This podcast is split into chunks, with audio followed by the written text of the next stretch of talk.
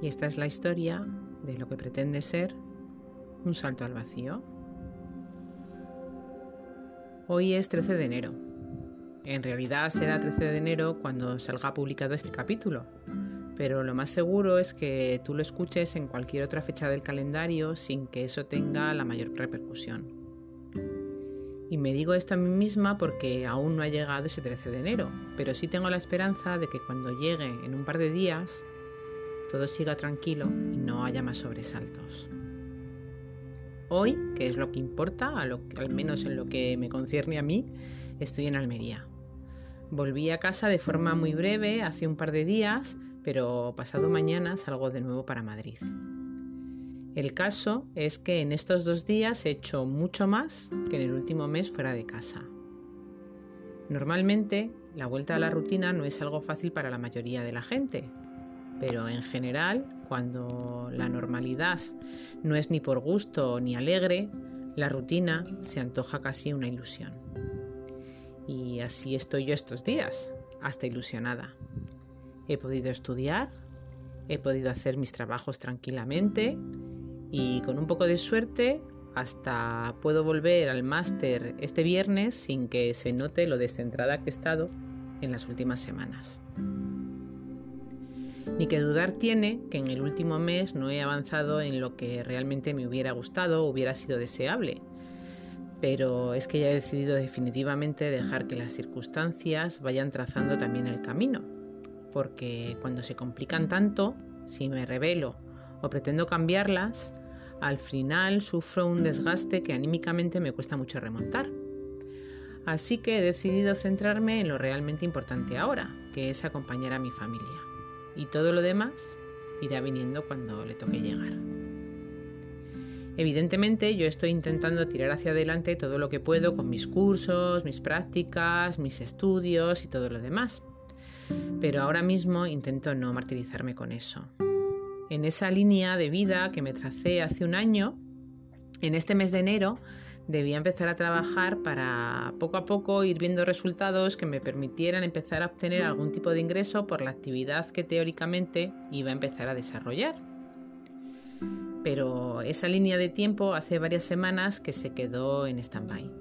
Así que tenía la opción de mantenerla así, en stand-by, o de cambiarla entera y he decidido que no la cambio, que la mantengo como está y si mi objetivo no puede verse cumplido en los dos años que yo me había planificado, pues que se vea cumplido en tres. Gracias a Dios, ahora mismo puedo permitirme ese lujazo, así que esa línea de tiempo se queda como está.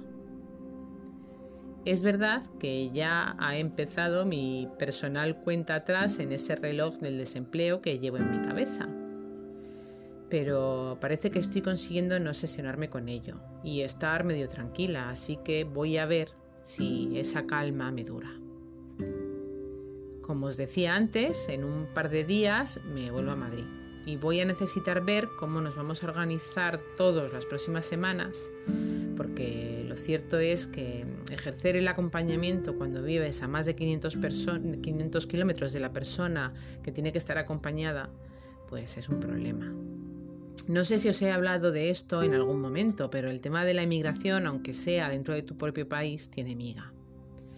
Peineta Pinchos, que es una emprendedora que emigró a Barcelona desde su Euskadi natal, habla de eso en su blog y en las redes sociales y es de agradecer porque es un tema que me da la sensación de que no se suele tratar mucho. Yo me vine de Madrid a Almería hace más de 20 años y a día de hoy en realidad no me siento de ningún lugar. De hecho, siempre digo que podría vivir en Burgos como vivo aquí. Pero sí es cierto que la sensación de desarraigo es constante en cuanto a lazos familiares. Yo no termino de acostumbrarme a no tener a nadie de mi familia cerca, ya no digo en la misma ciudad, sino a una hora de coche, por ejemplo.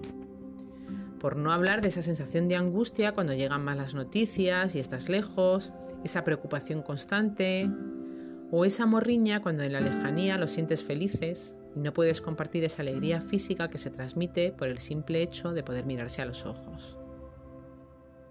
Siempre me han dado envidia esas amigas que van dando un paseo tranquilamente contigo por la calle y de repente se encuentran con una prima o con su madre o te dicen que esta tarde no pueden quedar contigo porque van a tener que pasar un rato por casa de su hermano, que no pueden comer porque comen con sus suegros.